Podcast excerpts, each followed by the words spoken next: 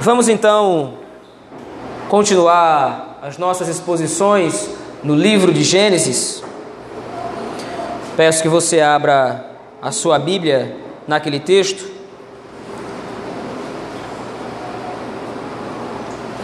Texto de Gênesis, agora no capítulo de número 24. Temos chegado aproximadamente a metade do livro de Gênesis.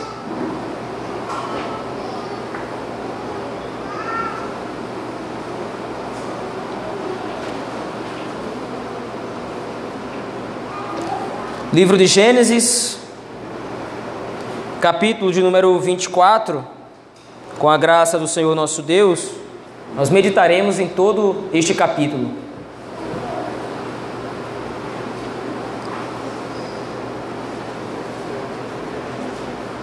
Gênesis capítulo 24, assim nos diz o texto da palavra do Senhor. Era Abraão já idoso, bem avançado em anos, e o Senhor em tudo o havia abençoado. Disse Abraão ao seu mais antigo servo da casa, que governava tudo o que possuía: Põe a mão por baixo da minha coxa, para que eu te faça jurar pelo Senhor, Deus do céu e da terra que não tomarás esposa para meu filho das filhas dos cananeus, entre os quais habito, mas irás à minha parentela, e daí tomarás esposa para Isaque, meu filho. Disse-lhe o servo: Talvez não queira a mulher seguir-me para esta terra. Nesse caso, levarei teu filho à terra de onde saíste? Respondeu Abraão: Cautela, não faças voltar para lá meu filho. O Senhor, Deus do céu, que me tirou da casa de meu pai e de minha terra natal, e que me falou e jurou, dizendo: A tua descendência darei esta terra, ele enviará o seu anjo, que há de te preceder, e tomarás de lá esposa para meu filho. Caso a mulher não queira seguir-te, ficarás desobrigado do teu juramento. Entretanto, não levarás para lá meu filho.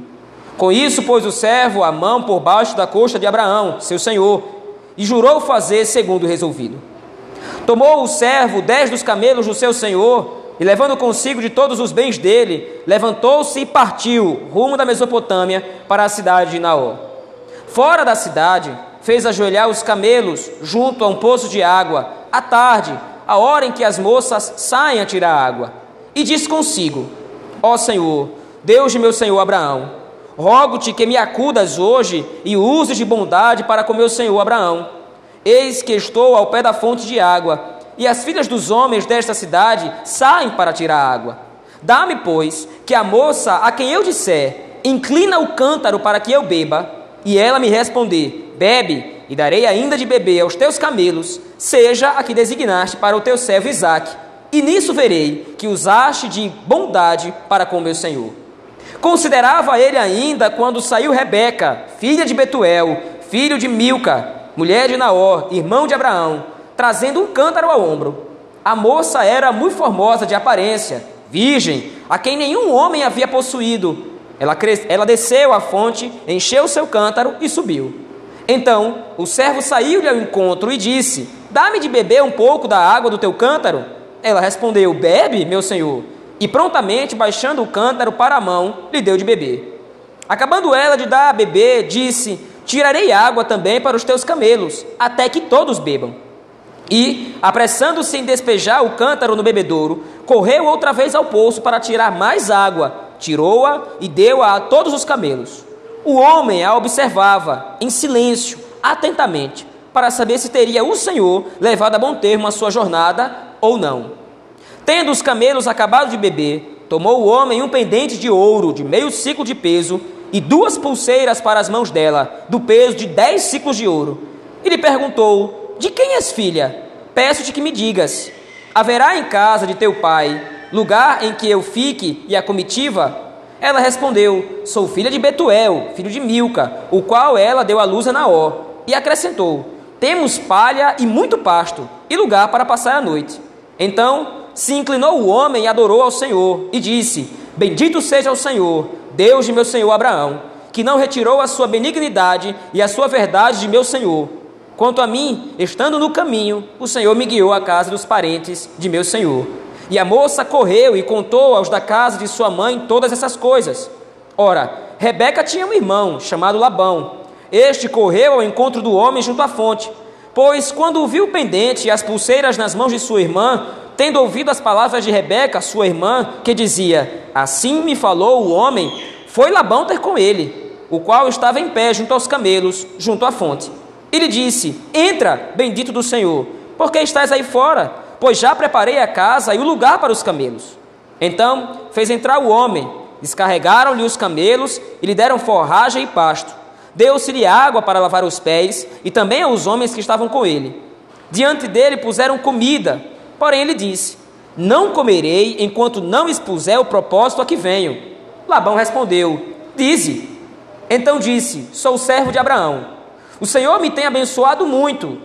O Senhor tem abençoado muito ao meu Senhor. E ele se tornou grande. Deu-lhe ovelhas e bois, e prata, e ouro, e servos e servas, e camelos e jumentos. Sara, mulher de meu senhor, era já idosa quando lhe deu à luz um filho. E este deu ele tudo quanto tem. E meu senhor me fez jurar, dizendo: Não tomarás esposa para meu filho das mulheres dos cananeus, em cuja terra habito. Porém irás à casa de meu pai e à minha família, e tomarás esposa para meu filho. Respondi a meu senhor: Talvez não queira a mulher seguir-me. Ele me disse: O Senhor, em cuja presença eu ando, enviará contigo o seu anjo e levará a bom termo a tua jornada, para que da minha família e da casa de meu pai tomes esposa para meu filho. Então serás desobrigado do juramento quando fores à minha família, se não te desobrigado estarás do meu juramento. Hoje, pois, cheguei à fonte e disse comigo: Ó Senhor, Deus de meu senhor Abraão, se me levas a bom termo, a jornada em que sigo, eis-me agora junto à fonte de água, a moça que saí para tirar água. E a quem eu disser, dá-me um pouco de água do teu cântaro, e ela me responder, bebe, também tirarei água para os teus camelos, seja essa a mulher que o Senhor designou para o filho de meu senhor. Considerava ainda eu assim, no meu íntimo, quando saiu Rebeca, trazendo o seu cântaro, o seu cântaro ao ombro, desceu à fonte e tirou água e lhe disse: Peço que me deixe beber. Ela se apressou e, baixando o cântaro do ombro, disse: Bebe, e também darei de beber aos teus camelos. Bebi, e ela deu de beber aos camelos. Daí lhe perguntei: De quem és filha? Ela respondeu: Filha de Betuel, filho de Naó e Milca. Então lhe pus o pendente no nariz e as pulseiras nas mãos.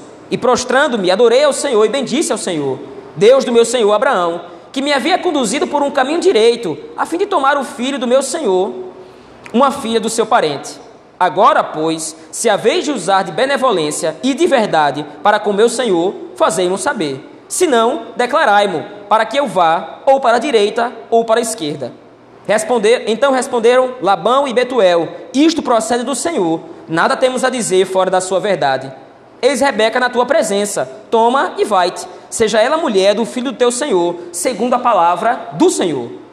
Tendo ouvido o servo de Abraão tais palavras, prostrou-se em terra diante do Senhor, e tirou joias de ouro e de prata e vestidos, e os deu a Rebeca. Também deu ricos presentes a seu irmão e a sua mãe. Depois comeram e beberam, ele e os homens que estavam com ele, e passaram a noite. De madrugada, quando se levantaram, disse o servo: Permiti que eu volte a meu senhor. Mas o irmão e a mãe da moça disseram: Fique ela ainda conosco alguns dias, pelo menos dez, e depois irá. Ele, porém, lhes disse: Não me detenhais, pois o Senhor me tem levado a bom termo na jornada. Permiti que eu volte a meu senhor. Disseram: Chamemos a moça, a moça e ouçamo-la pessoalmente. Chamaram, pois, a Rebeca e lhe perguntaram: Queres ir com este homem? Ela respondeu: Irei. Então despediram a Rebeca, sua irmã, e a sua ama, e ao servo de Abraão, e a seus homens. Abençoaram a Rebeca e lhe disseram: És nossa irmã, sê tu a mãe de milhares de milhares, e que a tua descendência possua a porta dos seus inimigos. Então se levantou Rebeca com suas moças, e montando os camelos, seguiram o homem. O servo tomou a Rebeca e partiu. Ora, Isaac vinha de caminho de Beela a Arroi, é porque habitava na terra do Neguebe. Saíra Isaac a meditar no campo ao cair da tarde. Erguendo os olhos, viu, e eis que vinham camelos. Também Rebeca levantou os olhos e, vendo a Isaac, apeou do camelo. E perguntou ao servo: Quem é aquele homem que vem pelo, pelo campo ao nosso encontro? É o meu senhor, respondeu. Então tomou ela o véu e se cobriu. O servo contou a Isaac todas as coisas que havia feito.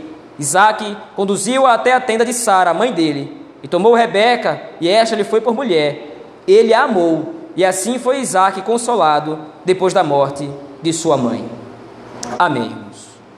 Vamos orar ao Senhor nosso Deus nesse momento.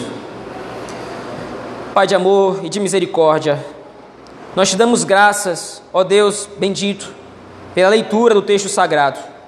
Agora te pedimos que o Senhor também seja misericordioso conosco, nos fazendo entendê-lo. Aplica este texto ao nosso coração, Senhor. Pastoreia-nos esta noite. Assim oramos, no nome de Jesus Cristo, teu Filho. Amém. Meus irmãos, a narrativa bíblica é, uma, ela é um gênero literário que foi especialmente desenvolvido, especialmente criado a fim de envolver o ouvinte na contagem da história. Os irmãos se lembram que a escritura sagrada, os irmãos precisam se lembrar de um fator muito, muito detalhado aqui.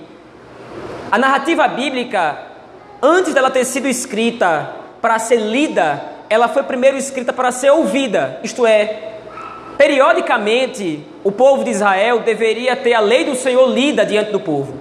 O sacerdote deveria tomar o Pentateuco e lê-lo inteiro para o povo, e o povo então ouviria a leitura do texto sagrado.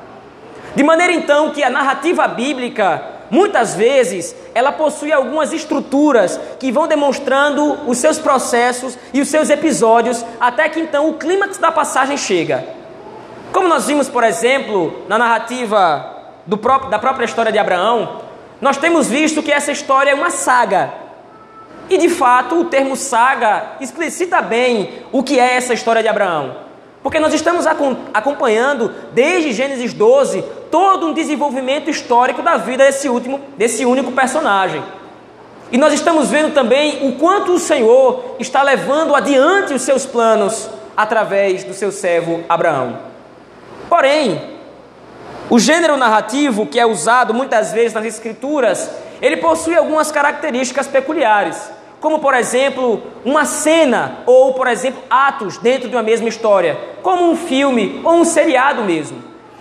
É uma mesma temática que é repartida em algumas cenas ou em alguns episódios. Da mesma forma, por exemplo, como nós vimos o episódio de Gênesis 18 e 19. Nós vimos que aquilo é um único episódio dividido, por sua vez, em duas partes. No primeiro, na primeira parte de Gênesis 18, nós vimos como o Senhor Deus vai avançar os seus planos através da vida de Abraão, agora julgando a nação de Sodoma e Gomorra. Mas em Gênesis 18, nós vimos que Abraão intercede por Deus, ou intercede a Deus, em favor de seu sobrinho Ló. No capítulo 19, na segunda parte da narrativa, nós vemos então a execução dos planos do Senhor e de como o Senhor Deus então atende ao pedido de Abraão e salva Ló da destruição.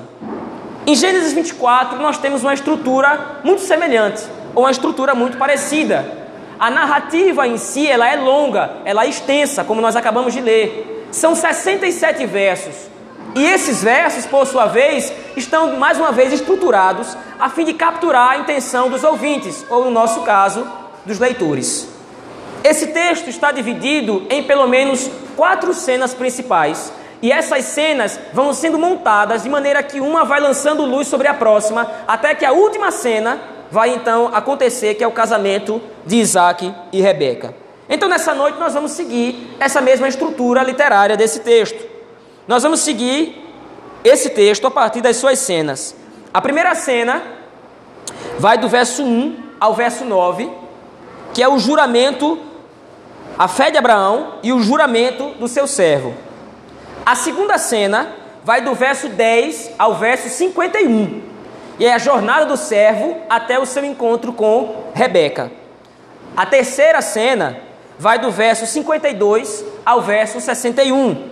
É a demonstração da fé de Rebeca e a sua decisão. E a última cena, a quarta cena, vai do verso 62 ao verso 67, que é o casamento de Isaac e Rebeca.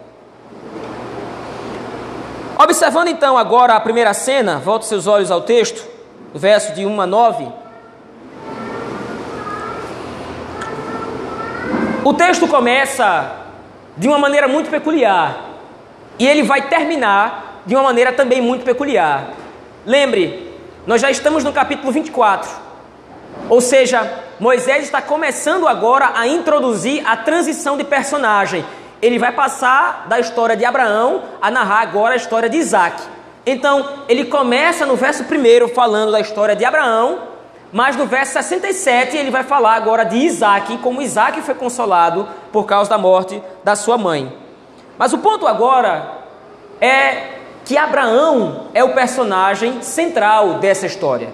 O personagem principal, na verdade, é Deus, que está desenrolando todos esses fatos, mas o personagem central dessa narrativa é Abraão, apesar de ser a história do casamento de Isaac. Então, no verso 1, ou do verso 1 ao verso 9, o que acontece é um juramento.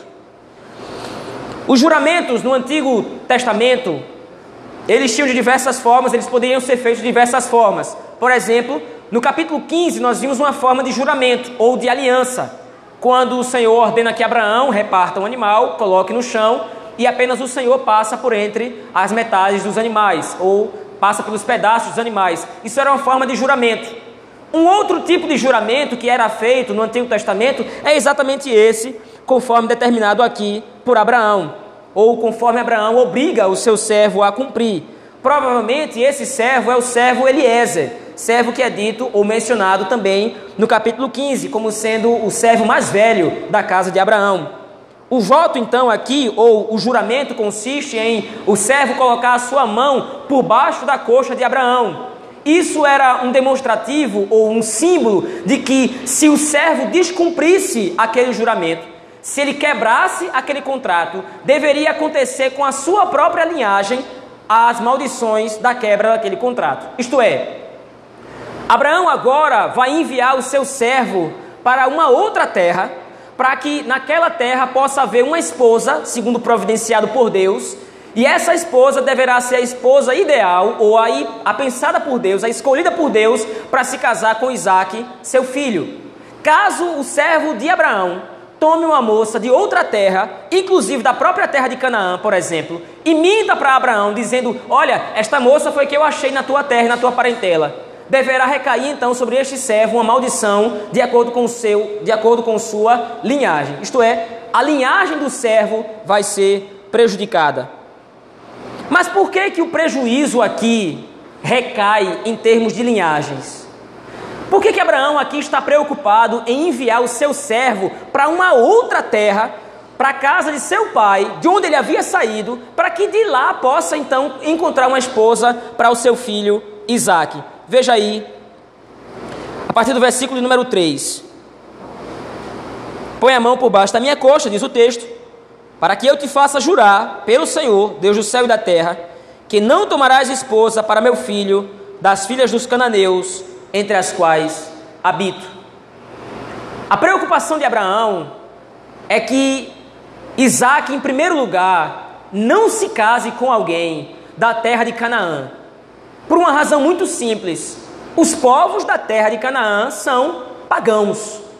Os povos da terra de Canaã são idólatras. Eles não servem ao Senhor. Eles não adoram o Deus que havia se revelado a Abraão. Então agora Abraão está preocupado porque ele já era idoso, avançado em idade, e o seu filho estava sozinho. Mas qual é o ponto? Onde é que está a crise aqui? Abraão precisa ver com seus olhos o desenvolvimento da linhagem da salvação. Ele foi beneficiado pelo Senhor com um filho, mas agora ele está morrendo. E se Isaac continuar solteiro, com quem ele vai casar? Meu filho não pode casar com as cananitas. Eles não podem casar com alguém que não adoram ao Senhor. Eles não podem casar com alguém que não adora a Deus, que não reconhece, que não tem fé no Criador. Por que, que Isaac não pode casar com uma ímpia? Por que Isaac não pode se casar com uma cananita? Veja, o que aqui Isaac representa? Isaac representa o povo de Deus. Isaac representa a linhagem santa. Se Isaac casa com uma ímpia, a linhagem ela é corrompida, a linhagem ela é manchada. Lembre, quando o Senhor Deus chama Abraão, ele não chama Abraão somente, Sara vem com ele. E o que é dito à luz de Gênesis 11, a partir do verso 35, é que a obra da salvação vai ser feita através da, da fé de Abraão por meio de Sara. Isto é, Sara é que vai dar a luz ao herdeiro. Sara é que vai dar à luz a linhagem prometida, da qual vai vir o descendente final, da qual vai vir o Messias. Então, a mesma fé de Abraão, ela era compartilhada por Sara. Sara morreu, como nós vimos no capítulo 23. Mas a esposa de Isaac, ela precisa manifestar, e esse é o segundo ponto do porquê agora Abraão está enviando seu servo para a terra de seu pai. Porque a, a, a esposa de Isaac vai precisar manifestar a mesma fé que Abraão manifestou ao sair da sua terra. Por que, que você não vai pegar alguém dessa terra em que eu habito, Eliezer? Por que, que você não pode passear na terra de Canaã e escolher uma boa moça aqui? Em primeiro lugar, são ímpias. Elas são pagãs, elas não adoram ao Senhor. E em segundo lugar, a esposa do meu filho, ela vai ser aquela através da qual a linhagem prometida vai continuar. Então você tem que ir para distante. Você vai voltar para Ur. Você vai voltar para minha terra, para casa dos meus pais. E de lá você vai trazer uma moça. E aí a pergunta de Eliezer é: Bom, mas e se a moça não quiser vir? Eu vou levar Isaac para lá? De maneira nenhuma. Você não vai levar. E aí é interessante no texto porque ele diz aí no versículo número 6: Não faças voltar para lá meu filho. Ora, Isaac nunca foi, como é que vai voltar? O ponto aqui é que esse argumento por parte de Abraão é um reforço. Você não vai fazer meu filho voltar para lá. Você não vai fazer meu filho voltar para uma terra pagã e idólatra. A esposa dele é que precisa deixar os seus deuses. A esposa dele, ou a noiva dele, é que precisa deixar o paganismo, deixar a idolatria. E ela vai ter que manifestar a mesma fé em Deus que eu manifestei. Para que ela possa então ser mãe de toda uma linhagem santa de onde vai vir o descendente. Abraão não está somente preocupado com o casamento de seu filho, Abraão está preocupado com o rumo da história da redenção. E que rumo vai tomar? Então, a partir da terceira cena, da segunda cena, como nós veremos agora, o ponto central da narrativa vai ser a expectativa dos leitores ou a expectativa dos ouvintes em: será que Deus vai executar a missão do servo a contento? Será que Deus vai providenciar de fato uma esposa para Isaac? Será que Deus de fato agora vai usar de misericórdia com Abraão e vai providenciar tudo isso? Veja aí então agora a segunda cena.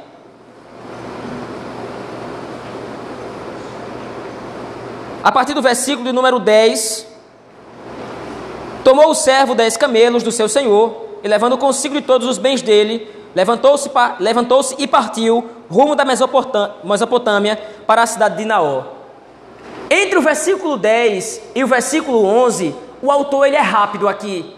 Ele não perde muito tempo narrando a jornada em si. Ele sai do capítulo do versículo 10 e imediatamente narra agora o seu encontro com Rebeca, no poço, junto da, ou fora da cidade, como está aí no versículo número 11. Essa, essa falta de informações entre o versículo número 10 e o versículo número 11 é porque o autor, o autor está chamando atenção para o versículo 11 onde, 11, onde ele vai encontrar-se com Rebeca, onde o servo vai encontrar-se com aquela mulher. E veja, o ponto disso então, ou o ponto central dessa segunda cena, é exatamente a expectativa de que como é que as coisas vão se desenrolar, como é que os fatos vão acontecer. Mas isso com base em um ponto. Como disse antes, o personagem principal dessa narrativa é Abraão. O ponto focal dessa narrativa é a fé de Abraão na boa mão de Deus, na providência do Senhor, de que a história da redenção ela vai continuar até o seu final e de fato o Messias ele vai vir. Então agora toda a narrativa vai ser uma repetição de um princípio muito claro que consta aí, por exemplo, no versículo número 12. A oração do servo de Abraão, nesse texto, demonstra o ponto central da narrativa, a divina providência no controle da história até que a missão do servo se cumpra. O texto diz: Ó Senhor, Deus de meu senhor Abraão, rogo-te que me acudas e hoje uses de bondade para com meu senhor Abraão. A grande pergunta nessa segunda cena é exatamente essa: será que Deus vai ser bondoso com Abraão? Será que a graça do Senhor vai se mostrar favorável ao seu servo? O servo de Abraão está numa jornada, está numa missão. Será que essa missão vai ser bem sucedida? Então, logo em seguida, o autor começa a responder essas perguntas, porque ele vai providenciar agora que a expectativa dos seus leitores, a expectativa dos seus ouvintes, vá sendo começando a, vai começar a ser centralizada na personagem em seguida, ou na personagem que vai seguir. Para então que o servo escolha a esposa de Isaac, o servo de Abraão usa alguns critérios. O primeiro critério, então, é de que o Senhor administre todos os fatos de maneira favorável. E o segundo é que o Senhor demonstre que está sendo favorável através desses fatos. Era um costume muito antigo, um costume de usar os próprios fatos para que Deus demonstre o seu favor, o seu contentamento ou descontentamento com alguma decisão. Isto é, se o Senhor quiser que eu faça isso, vai acontecer isto. Se o Senhor não quiser que aconteça isto, então ele fará de outro modo, ele fará, fará de outra maneira. E agora então o servo de Abraão agora usa a fé do seu Senhor como argumento para falar com Deus. Eis que estou ao pé da fonte, diz o verso 13, e as filhas dos homens desta cidade saem para tirar água. Dá-me, pois, que a moça, a quem eu disser, inclina o cântaro para que eu beba, e ela me responder, bebe, e darei ainda de beber aos teus camelos, seja que designaste para o teu servo Isaque. E nisso verei que usaste de bondade para com meu Senhor. O critério que Eliezer usa aqui, o critério que o servo de Abraão usa aqui, não é um critério aleatório. Ele não simplesmente pensou na hora, bom, como é que eu posso saber que esposa é a esposa ideal para Isaac, filho de meu senhor Abraão? Vou fazer assim então. A primeira moça que eu pedir água, ela me der, vai ser a moça que o Senhor tem escolhido. O servo de Abraão aqui ele é criterioso. Qual é o critério, qual é o requisito? que essa moça use de bondade, de misericórdia para comigo, assim como o Senhor usou de bondade com misericórdia para com meu servo Abraão. A índole de Rebeca, aqui nesse texto, vai ser o demonstrativo de que Deus foi bondoso com Abraão ou não. A índole de Rebeca aqui é a resposta do servo. Será que Deus vai levar a bom termo a minha jornada? Isso vai ficar claro agora no encontro com Rebeca. Porque Rebeca exatamente faz aquilo que foi dito pelo servo que ela faria, com um diferencial. Veja aí, a partir do versículo 20. E apressando-se em despejar o cântaro no bebedouro, correu outra vez ao poço para tirar mais água. Tirou-a e deu a todos os camelos. O homem observava em silêncio, atentamente, para saber se teria o Senhor levado a bom termo a sua jornada ou não. Veja, nesse ponto, Rebeca já havia feito tudo aquilo que o servo de Abraão queria que ela fizesse para demonstrar se era ou não a mulher escolhida por Deus para Isaac. O critério era que ela baixe o seu cântaro, que ela me dê de beber água e que ela alimente também, ou que ela dê água também a todos os camelos. Rebeca já havia feito isso. Mas o servo de Abraão, como diz o texto, continua em silêncio, atentamente observando. Faltava ainda uma última informação. Veja aí, versículo 23. Depois de ter dado presentes a ela, ele lhe pergunta: De quem és filha? Peço que me digas. Haverá em casa de teu pai lugar que eu fique? E a comitiva, ela respondeu: Sou filha de Betuel, filho de Milca, o qual ela deu à luz a Naó. Nós lemos essa genealogia em Gênesis capítulo 22, do versículo 20 a 24. Quando o autor, naquele texto, introduziu essa genealogia de Rebeca, agora ele está retomando a narrativa, ele está retomando os fatos e explicando quem é Rebeca. Rebeca é aquela de que falei anteriormente.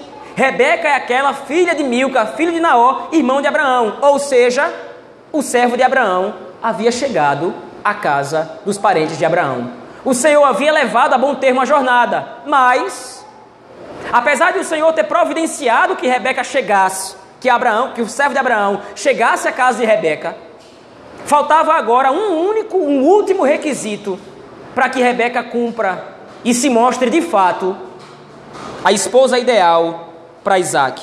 Veja aí a terceira e última cena, a terceira e penúltima cena, no verso 52 ao 61.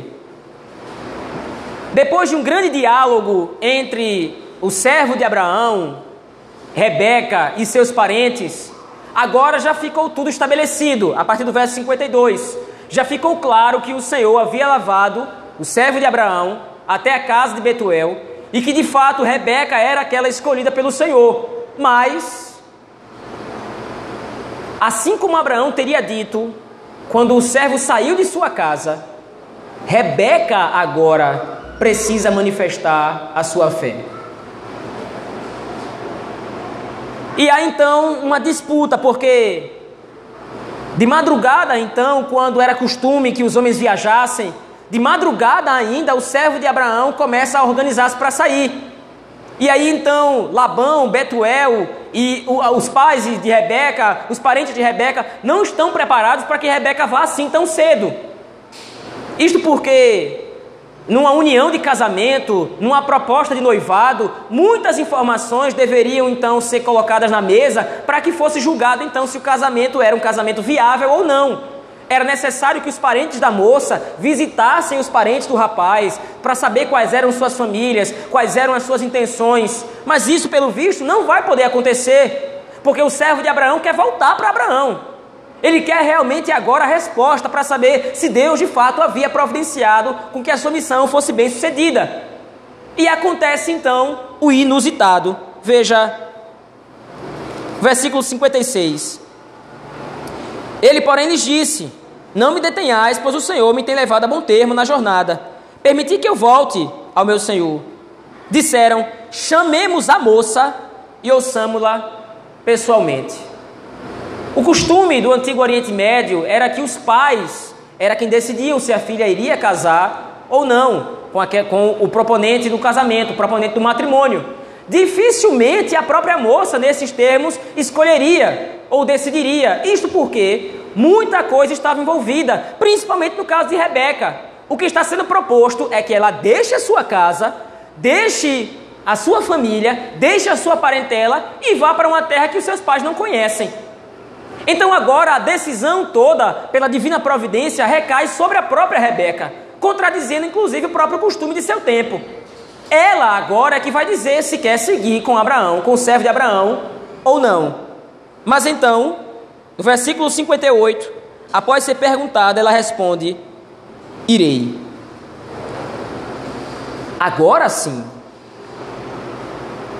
Rebeca manifesta o último critério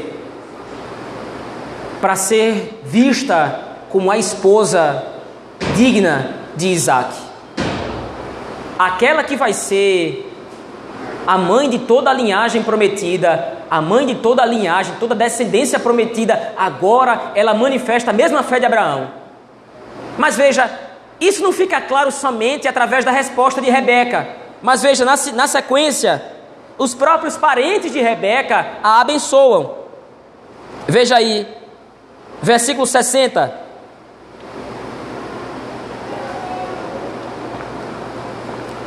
Abençoaram a Rebeca e lhe disseram: És nossa irmã, sê tu a mãe de milhares de milhares, e que a tua descendência possua a porta de seus inimigos. Essa bênção de Labão, ela é muito específica nesse texto, porque ela resume dois momentos da fé de Abraão em que o Senhor se comunicou com ele. Em primeiro lugar, é dito que ela é, ou que ela será, ser tu mãe de milhares de milhares. Essa foi a bênção que o Senhor declarou que estava sobre, ou que estaria sobre Abraão. Se você se lembrar de Gênesis, capítulo 12, volte lá, aquele texto comigo, por favor. Em Gênesis capítulo 12, é dito exatamente isso de Abraão. Versículo número 2: De ti farei uma grande nação, e te abençoarei e te engrandecerei o nome, se tu uma bênção. O primeiro ponto da bênção do Senhor sobre Abraão nesse texto é exatamente a sua multiplicação em toda uma nação abençoada por Deus. Mas em segundo lugar, o que Labão diz a Rebeca é de que a sua descendência. Veja aí versículo 60 do capítulo 20, 24. Que a tua descendência possua a porta de seus inimigos. Algo que é dito pelo próprio Deus a Abraão em Gênesis capítulo número 22. No versículo 17, o Senhor Deus se comunica com o seu servo dizendo exatamente isso: Deveras te abençoarei, e certamente multiplicarei a tua descendência como as estrelas dos céus e como a areia na praia do mar. A tua descendência possuirá a cidade dos seus inimigos. Qual é o ponto aqui? O autor está chamando a atenção que a bênção que estava sobre Abraão agora está sobre Rebeca e, consequentemente, está sobre Isaac. Tudo aquilo que o Senhor Deus prometeu a Abraão e Sara, agora estavam passando para Isaac e Rebeca, o qual dariam continuidade aos planos da salvação que Deus está executando através deles. A fé de Rebeca é demonstrada pela bênção do Senhor, assim como a fé de Abraão é demonstrada pela bênção do Senhor. Assim como Abraão obedece aos mandamentos do Senhor ou à ordem divina, porque a ordem de Deus ela é clara. Para Abraão, em Gênesis capítulo 12, Deus se apresenta e diz: saia daqui, saia da sua terra, da sua parentela e vá para a terra que eu ainda vou lhe mostrar. A mesma situação agora ocorre com Rebeca. O servo de Abraão chega e diz: O Senhor me trouxe para levar você para a terra dele. O Senhor me trouxe para levar você daqui para que você seja esposa do filho do meu senhor Abraão. E qual é a postura de Rebeca? Ela de pronto diz: Eu vou. Veja, esse texto, mais uma vez, ele está sendo lido para o povo de Israel. E agora o autor bíblico está tentando chamar a atenção do povo de Israel para exatamente essa demonstração de fé. Como é que a fé se manifesta? Como é que a fé ela pode ser explorada? Como é que a fé ela pode se tornar evidente? Como é que a fé ela pode se tornar clara? O que, é que eu preciso fazer para demonstrar a minha fé em Deus? Moisés está respondendo aqui. Veja, qual é a postura de Abraão? Deus manda, ele obedece. Qual é a postura de Rebeca? Deus manda e ela obedece também.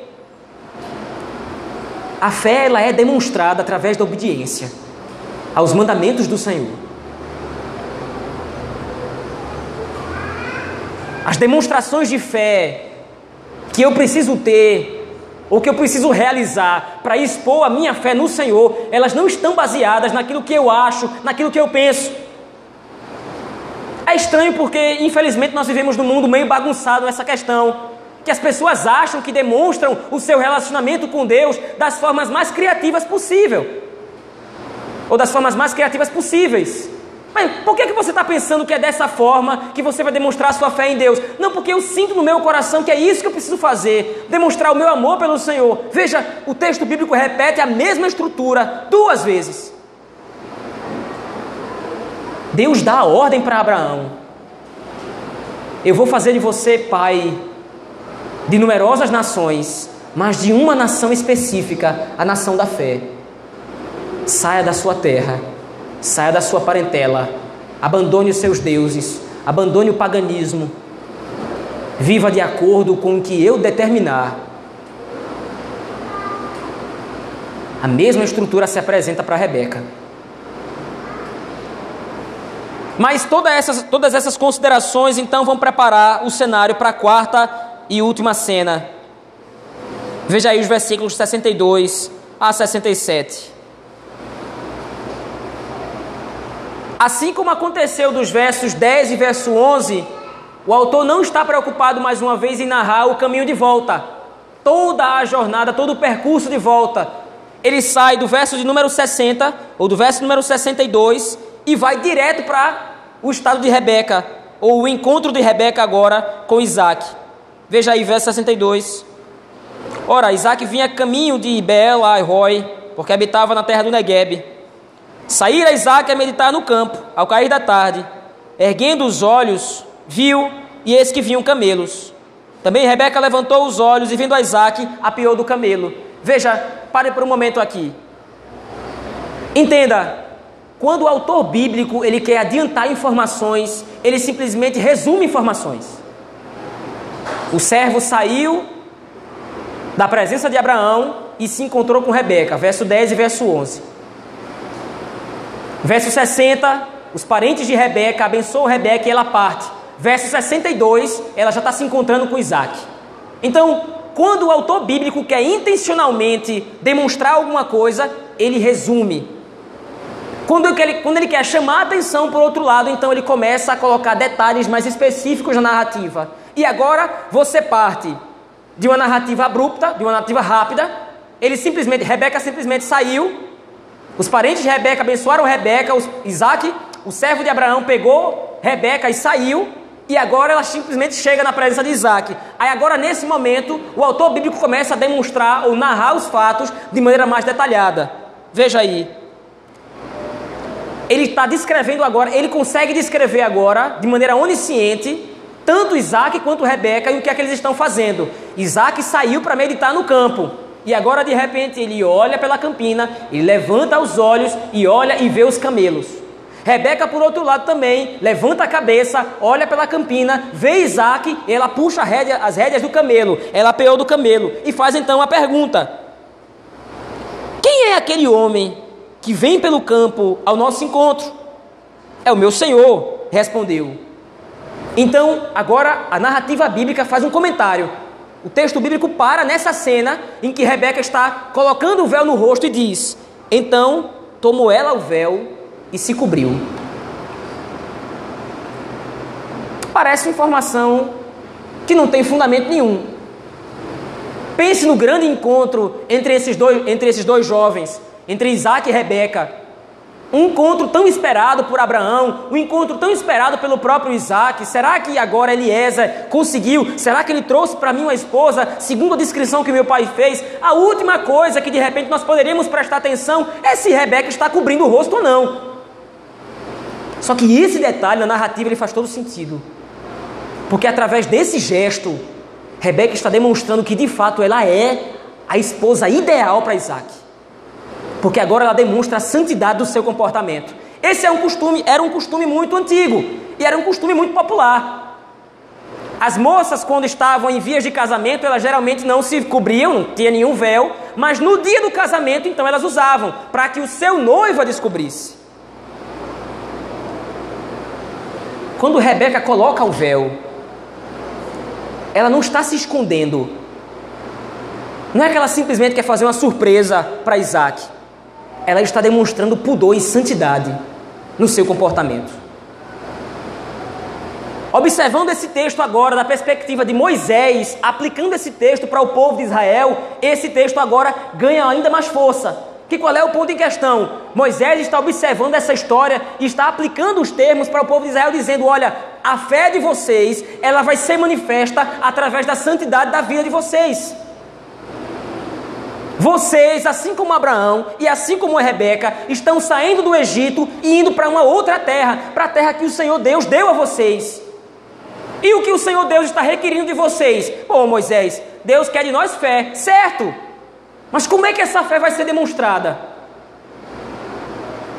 Através de santidade e obediência. Rebeca está demonstrando todas as prerrogativas necessárias para que ela possa ser a noiva ideal para Isaac. Ela vai ser a mãe de toda uma linhagem santa, de toda uma linhagem redimida. E o seu comportamento exibe isso claramente. Ela se comporta como alguém que tem fé no Senhor e demonstra essa fé através da sua santidade.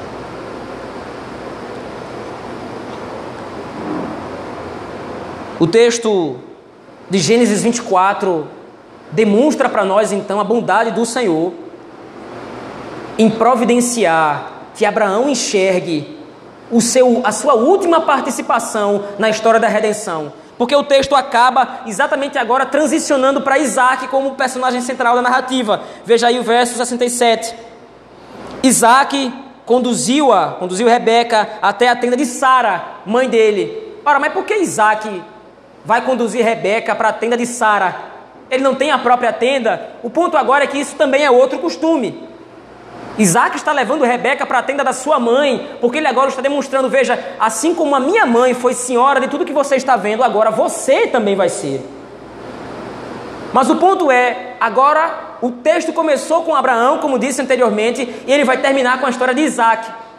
No capítulo 25, nós vamos ver Abraão morre e inicia-se então a saga da vida de Isaac.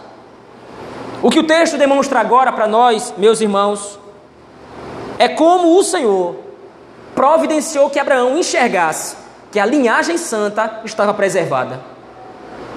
O último ato da vida de Abraão é olhar e ver que agora o seu filho está casado com uma mulher que tem a fé no Deus de Israel, no Deus, no Deus que ele adora.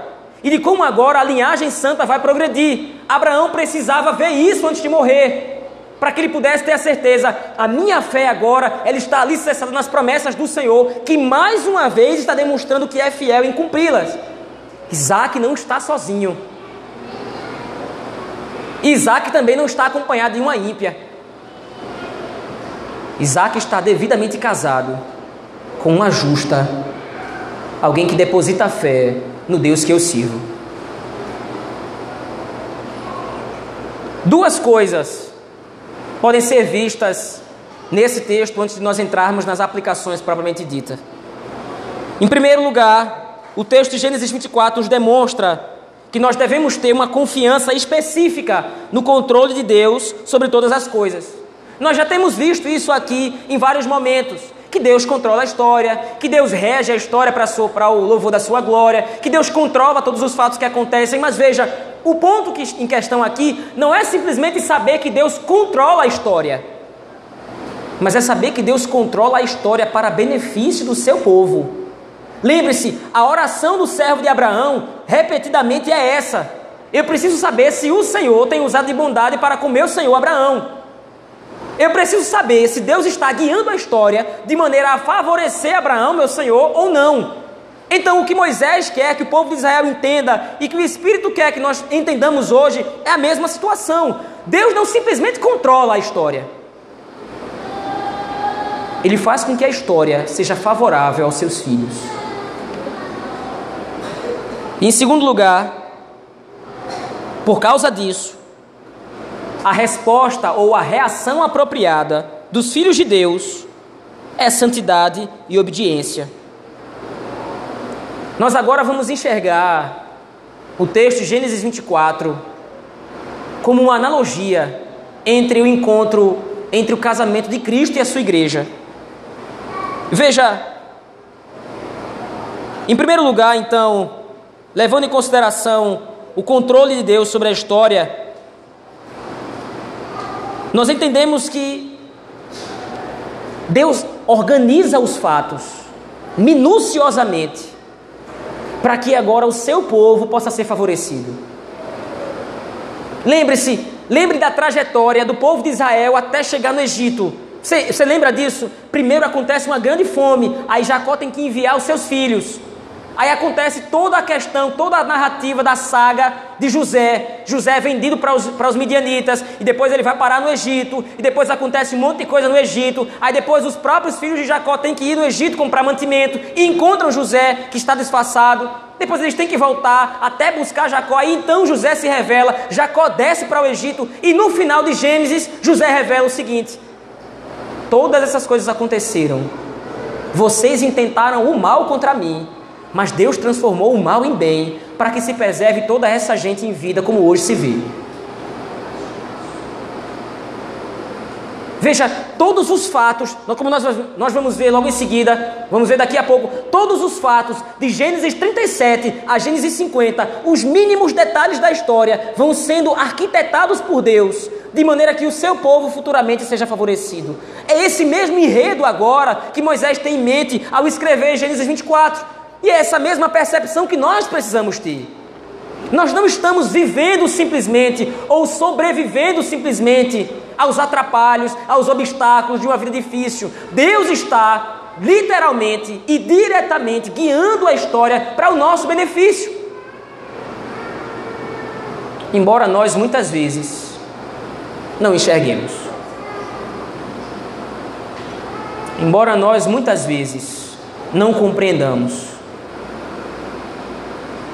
o quanto Deus, em seus mínimos detalhes, cuida de nós.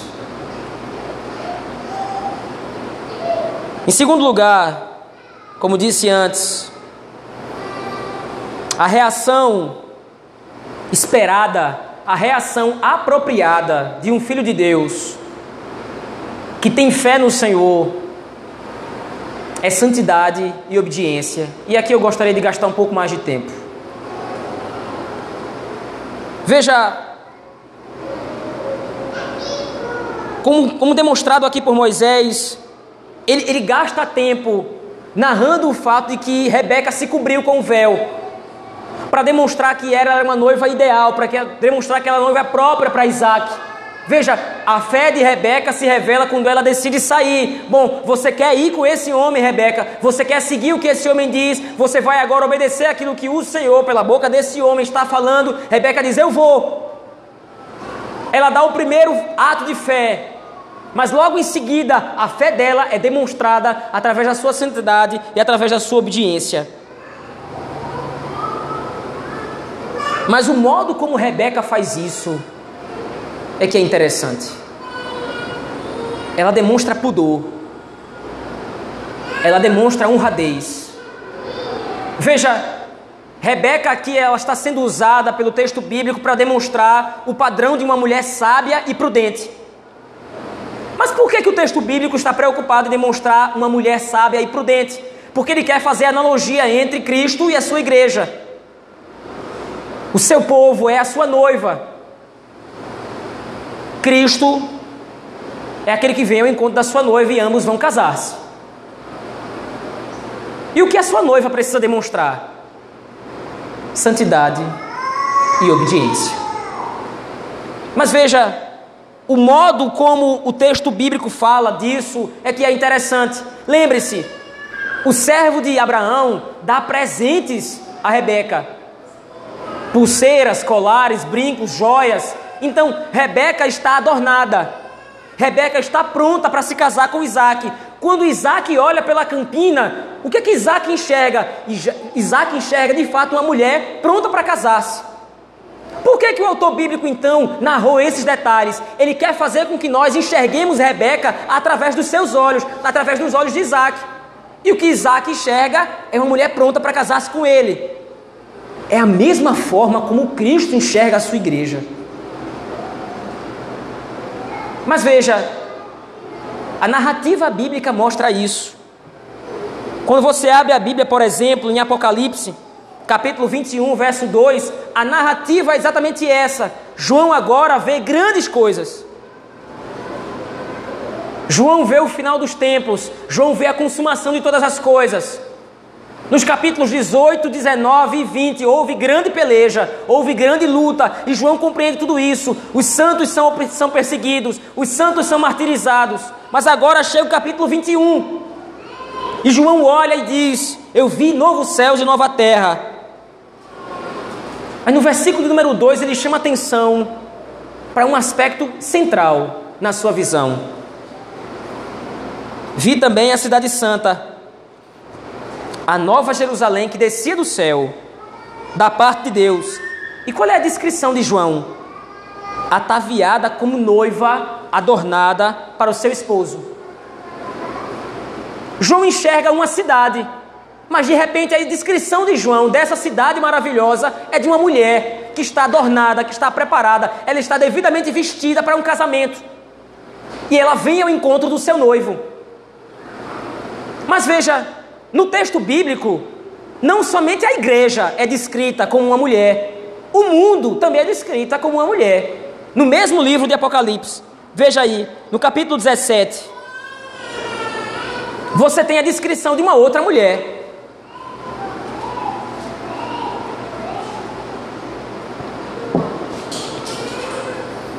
No capítulo 17, versos de 1 a 4 veio um dos sete anjos que tem as sete taças e falou comigo, dizendo: Vem, mostrar-te-ei o julgamento da grande meretriz que se acha sentada sobre muitas águas, com quem se prostituíram os reis da terra. Verso 4: achava-se a mulher vestida de púrpura e de escarlata, adornada de ouro, de pedras preciosas e de pérolas, tendo na mão um cálice de ouro. Veja, a descrição bíblica, a descrição, a perspectiva do autor bíblico são duas mulheres. Ambas estão adornadas. Ambas são belíssimas.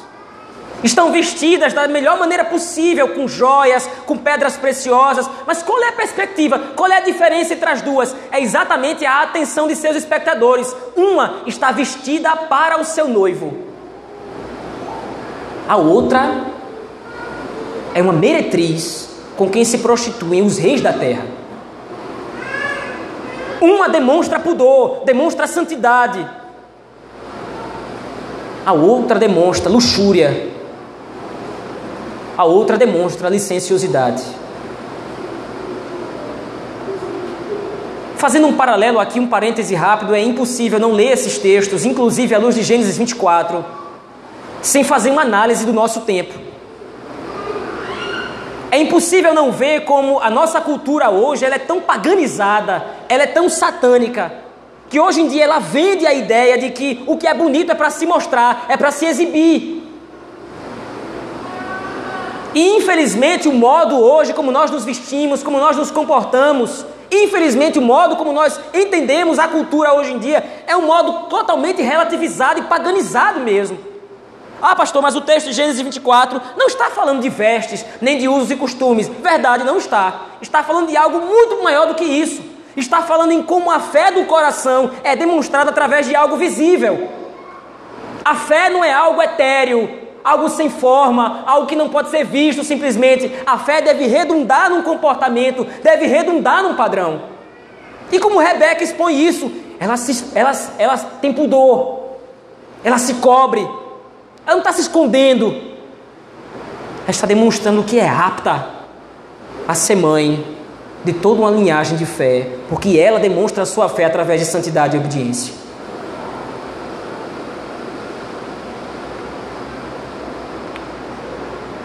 Falo para as mais, novas, mais jovens aqui. Não caia na cilada mundana de achar que seu corpo deve ser visto.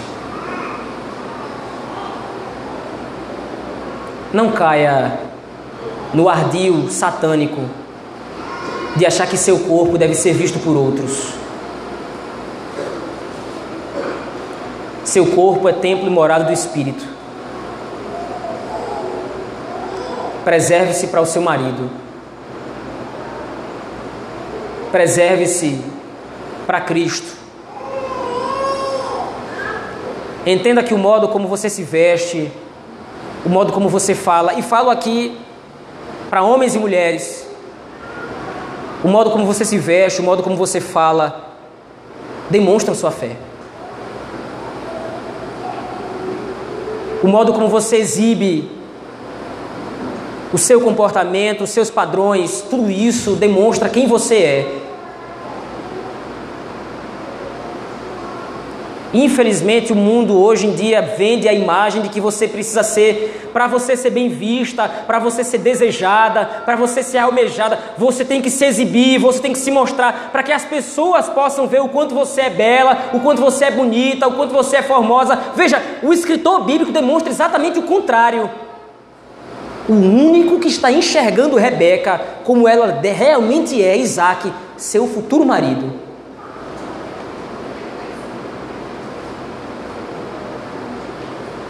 Cristo já acha você bela.